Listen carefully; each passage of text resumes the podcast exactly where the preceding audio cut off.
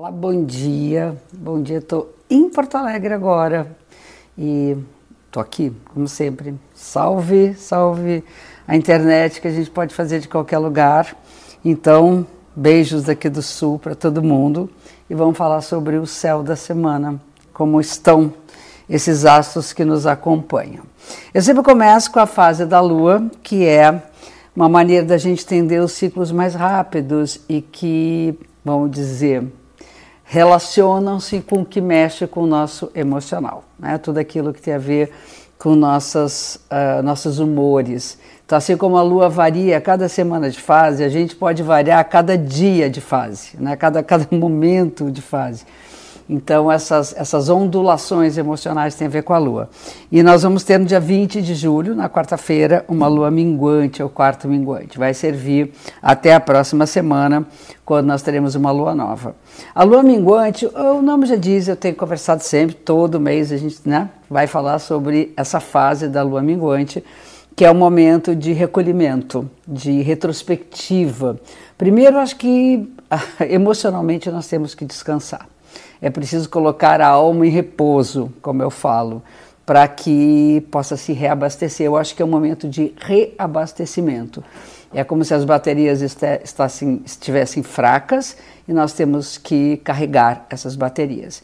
E sair, viver uma coisa muito intensa, como é o nosso dia a dia, não só sair na rua, não é isso, mas ficar sob a pressão de um cotidiano, sempre é um pouco mais delicado e isso faz florescer, vir a pele as nossas emoções mais tensas.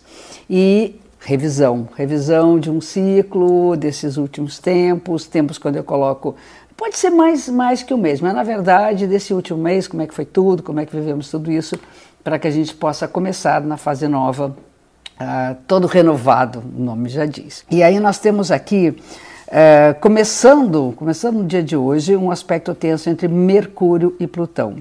E a questão de Plutão está envolvido, tá envolvida em toda a semana, porque a própria Lua crescente ela está num, numa tensão com o planeta Plutão, que rege Escorpião, que tem a ver primeira primeira coisa, o entendimento da finitude das coisas. É impermanente, tudo é impermanente e tudo é impermanente e tudo passa, seja bom ou não. Então, a ideia de que tudo passa faz quando está legal a gente aproveitar o máximo que tem e quando está ruim a gente saber enfrentar com coragem, transformar e seguir em frente para os momentos melhores. E os aspectos são tensos, começando com Mercúrio, que é muitas vezes a gente tem que ter uma certa discrição no que fala, não invadir, mais uma vez, a intimidade de ninguém. É possível que a gente esteja muito mais sujeito a falar coisas que talvez nós não poderíamos ou não deveríamos falar daquela forma, Ocultar a verdade também não é legal, então é um desafio com a linguagem.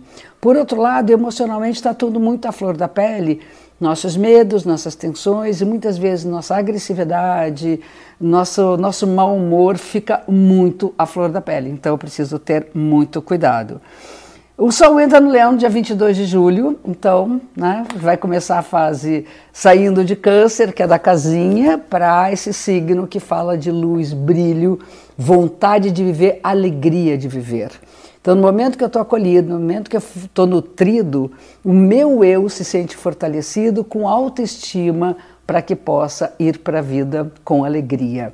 Então vamos cultivar também né, da intimidade, da afetividade, para a alegria e para o cultivo da autoestima. Reconhecer os nossos valores, sendo autênticos, né? muitas vezes com medo de não sermos aplaudidos, mas é importante essa autenticidade porque é ela que vai dar esse brilho todo especial. E aí, no fim, mais para o fim da semana, a gente tem um aspecto importante de Mercúrio favorável com Júpiter. Então, de toda essa trama de tensões durante a semana, chega um momento que eu acho que a gente encontra o caminho de como falar, de como dizer as coisas. Júpiter é o planeta que está falando da lei, né, das regras do jogo. É muito importante estabelecer regras. Por exemplo, numa negociação, numa discussão, né, seja uma discussão entre casais, seja uma discussão profissional. Vamos colocar regras. Olha, gente, isso aqui, como é que é para você? Pode falar isso? Pode ser desse jeito? E as regras estabelecidas vão ajudar, inclusive durante a semana inteira, a ter um pouco mais de controle dos impulsos inconscientes que nos levam a certas explosões e a dizer e ouvir aquilo que a gente não gostaria de ouvir. É isso, meus amores. Obrigada por estarem aqui mais uma vez. Convido vocês para a semana que vem voltar toda segunda-feira para a gente poder ouvir as dicas para a semana. Fica um beijo gigante, uma ótima semana para vocês. Beijão.